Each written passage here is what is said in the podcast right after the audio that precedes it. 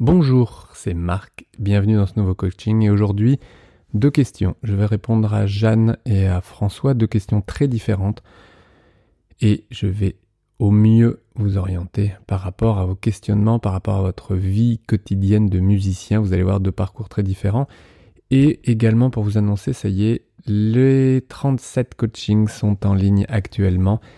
C'est parti, c'est possible de commencer directement avec cette ouverture. C'est, euh, je suis ravi. Ça fait des mois que je cherche la solution la plus facile pour vous proposer quelque chose de plus complet. Et ça y est, j'ai mis quelques temps à le préparer. C'est sur vos plateformes, vous pouvez euh, vraiment regarder, regardez le lien, je vous explique tout et euh, j'en suis ravi. Alors, Jeanne, merci pour ces vidéos qui promettent d'être très enrichissantes. Je cherche à modifier ma posture pour éliminer mes douleurs cervicales et brachiales, m'obligeant pour le moment à stopper toute pratique musicale. Piano. Alors, Jeanne, euh, c'est clair que jouer avec de la douleur permanente, c'est minant. C'est fatigant, ce n'est pas épanouissant et c'est très limitant sachant que la douleur est un signal d'alarme qui prend énormément de place au niveau de la tête et que si vous n'arrivez pas à trouver une solution, en effet, et ça a l'air d'être votre cas, eh bien, l'arrêt semble un moment nécessaire. Et c'est tellement frustrant de devoir arrêter une activité qui normalement est plutôt plaisante, jouer du piano, travailler son piano et travailler peut-être un jeu.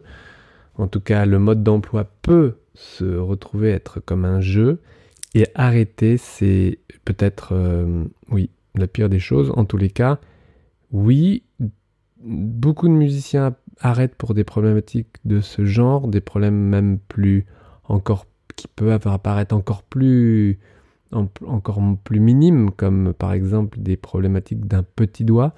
Alors arrêtons la musique, arrêtons une carrière pour un petit doigt. Eh bien, euh, oui, oui, oui, c'est le cas. Je ne dis pas que euh, il n'y a pas des solutions, mais en tous les cas, qu'il s'agisse d'une dystonie très handicapante ou simplement une douleur continue ou une tendinite du petit doigt, je ne sais pas comment ça se, ça se déclare chez vous, mais en tous les cas, oui, l'un comme l'autre, ce sont deux handicaps qui ont des origines et des causes différentes, mais quoi qu'il en soit, une gêne minime, une douleur, simple, une simple tension peuvent être, euh, toutes ces causes peuvent être vraiment euh, handicapantes et limitantes. Alors, euh, modifier sa posture pour éliminer les douleurs cervicales, oui, oui, mais je parlerai plus que uniquement de posture.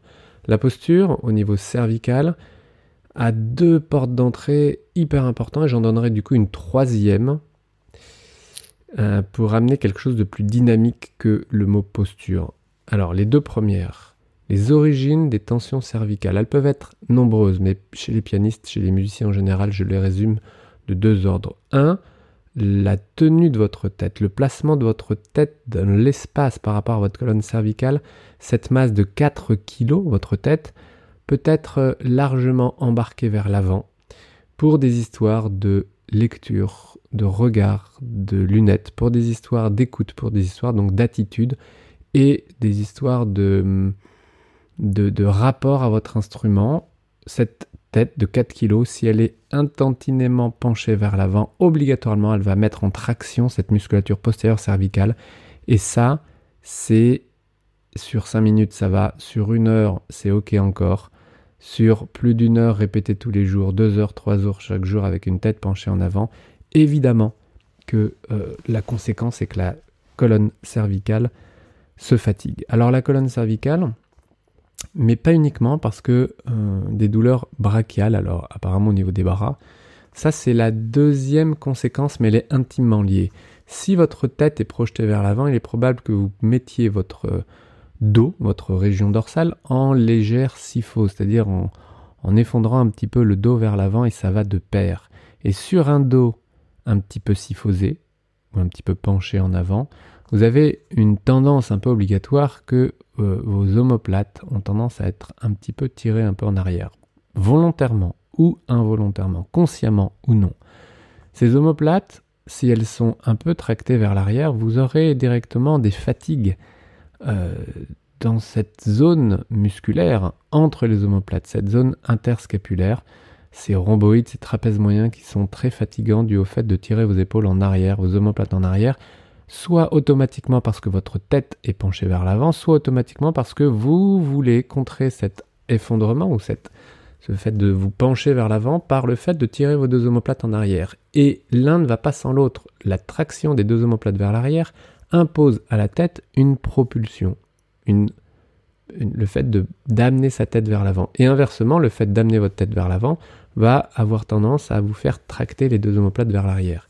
Donc le fait d'avoir une colonne peut-être pas hyper érigée, ou alors très érigée mais avec en fin de course des omoplates vers l'arrière et une tête vers l'avant, crée des tensions cervicales pour deux raisons. D'abord parce que cette tête penchée en avant met du poids sur cette musculature cervicale qui va travailler pour retenir cette tête, mais aussi également parce que autant vous tirez la tête vers l'avant et vous éloignez vos insertions cervicales vers l'avant, et vous tirez vos omoplates vers l'arrière et vers le bas, et vous tirez ces mêmes insertions de ces trapèzes supérieurs et angulaires vers l'arrière. Et du coup, vous tirez sur cette musculature qui est en, en, contre... Euh, en porte-à-faux, on va dire, et cette musculature se contracte. D'où vraiment la douleur que vous pouvez décrire au niveau cervical.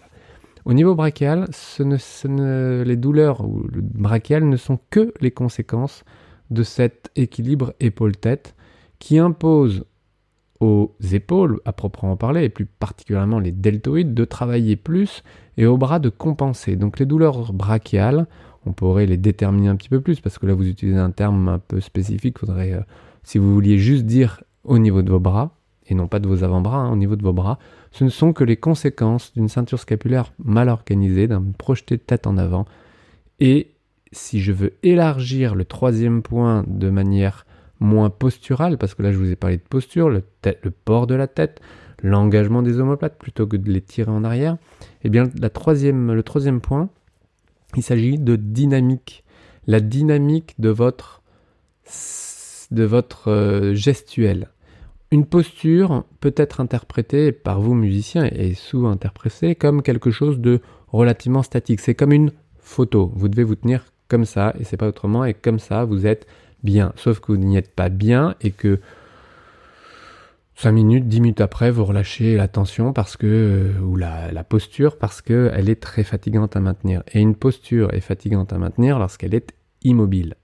Donc on va mettre du mouvement dans cette notion de posture et on va plus parler de posture mais de gestuelle ou de dynamique instrumentale, chose euh, dont je parle depuis, euh, depuis 20 ans maintenant, de la dynamique instrumentale. La notion de posture est toujours trop figée à mes yeux euh, et probablement à vos yeux musiciens, c'est ce que j'ai remarqué, c'est ce que vous m'avez appris.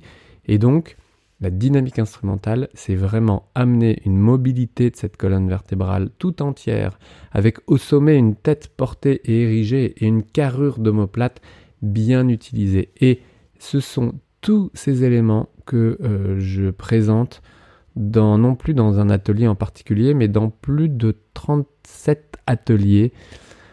Euh, que je présente actuellement accessible en ligne et regardez juste en dessous, euh, Jeanne, si ça vous intéresse, vous aurez des réponses. Je pourrais vous résumer ça maintenant, mais en réalité, tout a déjà été enregistré sur ces fameux euh, douleurs cervicales, les fameuses omoplates, le port de la tête, le lien avec la respiration, le, le lien avec votre colonne vertébrale, le lien avec votre immobilité, votre organisation de travail, mais également votre hmm, état d'esprit, c'est-à-dire, aujourd'hui, bien sûr que euh, bah, vous avez euh, dû stopper toute pratique parce que la douleur était trop grande, parce que c'était trop fatigant, parce que ça débordait peut-être même dans votre vie euh, hors piano.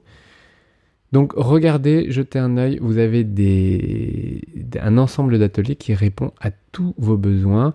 Il suffit de commencer à en regarder un, deux, trois, quatre. Ce n'est pas une série addictive, mais si le sujet vous intéresse, vous allez les dévorer. Alors, je réponds à François. Une question euh, un peu du même ordre, mais une histoire complètement différente. Je lis votre message, François. Euh, il y a 30 ans, j'ai mis fin à ma carrière de guitariste classique suite à une dystonie de fonction de la main droite, dû, je pense, à un changement de technique. Principalement, le majeur ne répond pas, il rentre à l'intérieur de la paume. notamment lorsque je jouais en pincé. En butée, c'est mieux, mais le geste n'est pas très naturel. Pour jouer des accords, je n'ai pas de souci. Alors ça, cette description, déjà, elle est hyper classique. D'accord?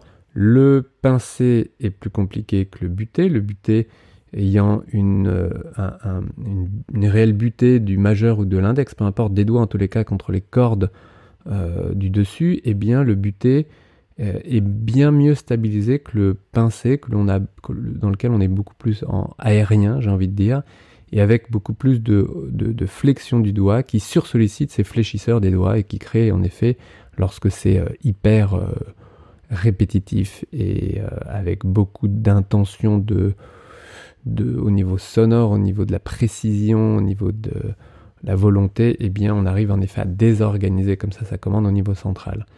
Et vous précisez, pour jouer des accords, je n'ai pas de souci parce qu'en effet, il est souvent, souvent décrit, alors ce n'est pas systématique, mais qu'un jeu en accord où vous allez attaquer plusieurs doigts en même temps, vous avez une coordination qui n'est plus problématique parce qu'en réalité, il n'y a plus de d'indépendance réelle des doigts à avoir puisque vous, attaquez 3-4 cordes en même temps. Euh, voilà. Donc, euh, en effet, les accords sont très fréquemment décrits comme moins problématiques. Euh, donc depuis, donc là vous me racontez un peu votre parcours. Depuis vous avez fait de la contrebasse, classique, jazz, ainsi que de la basse électrique. Je n'ai pas rejoué depuis tout ce temps de la guitare, mais j'aimerais retrouver cette main qui me fait défaut. J'ai du temps et l'envie de ne plus porter cette grande frustration. Et à plus de 57 ans, serait dommage de garder cet échec sans essayer d'y remédier. Merci de vos conseils et de la marche à suivre. Alors, la marche à suivre, en effet, est euh, dans ce contexte-là relativement sereine, j'ai envie de dire. Vous avez du temps. Vous avez reconstruit votre euh, euh, personne de musicien sur un autre instrument, sur plusieurs autres instruments, dans plusieurs styles. Vous avez, j'imagine, vous êtes épanoui, en tout cas, je l'espère, dans ces différents domaines. Et une envie qui revient aujourd'hui, je ne sais pas pour quelle raison, mais qui est de reprendre éventuellement un travail précis cadré, organisé, progressif et surtout euh, constructif de votre euh, main sur votre guitare. Euh, une frustration, une grande frustration que vous décrivez en effet, bah oui, ça s'entend. Si c'était votre premier instrument, si c'était l'instrument de, de toutes vos envies, eh bien je comprends. Alors c'est possible et c'est possible surtout dans des bonnes conditions comme ça, c'est-à-dire où il n'y a plus d'urgence. Alors 57 ans, vous dites que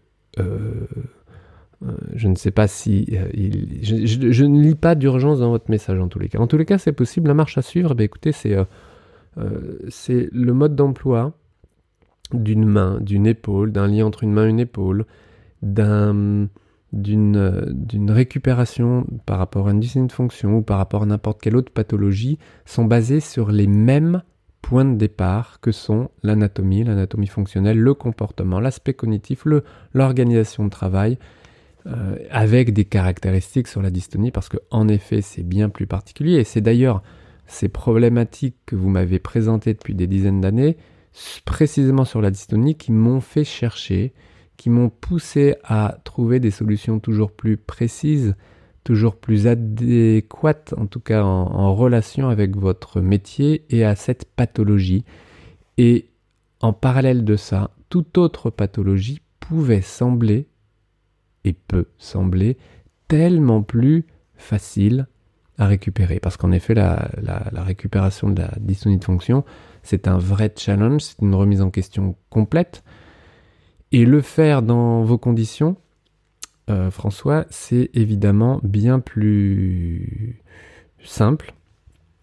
Euh, plus simple parce qu'il n'y a pas d'urgence, il n'y a pas de, euh, d'urgence à, retrouver absolument. Et ça, c'est un des facteurs clés qui limite en effet l'étalement de cette récupération dans le temps. Alors la marche à suivre, c'est de regarder, comme pour Jeanne, le lien qui est juste en dessous, en fait sur le site marcpapillon.com, une nouvelle euh, présentation de ces ateliers et surtout euh, un suivi en vidéo, en atelier, une grande quantité d'informations que je souhaitais depuis longtemps mettre à disposition de manière plus large comme ça. Euh, un abonnement, vous regardez ce dont vous avez besoin et vous arrêtez quand vous voulez, quand vous avez intégré les différentes données, quand vous sentez que vous les avez bien comprises, ressenties et intégrées sur votre instrument. Et, euh, voilà quelque chose de beaucoup plus simple. Je vous propose de se retrouver de l'autre côté. De toute façon, François, pour ce style de problématique, euh, généralement nous rentrons en contact rapidement pour voir quelle serait la meilleure, en effet, la meilleure marche à suivre et je reste disponible de toute façon. Voilà, je vous retrouve probablement demain, sinon euh, lundi, et je vous souhaite une belle journée. À très bientôt. Ciao.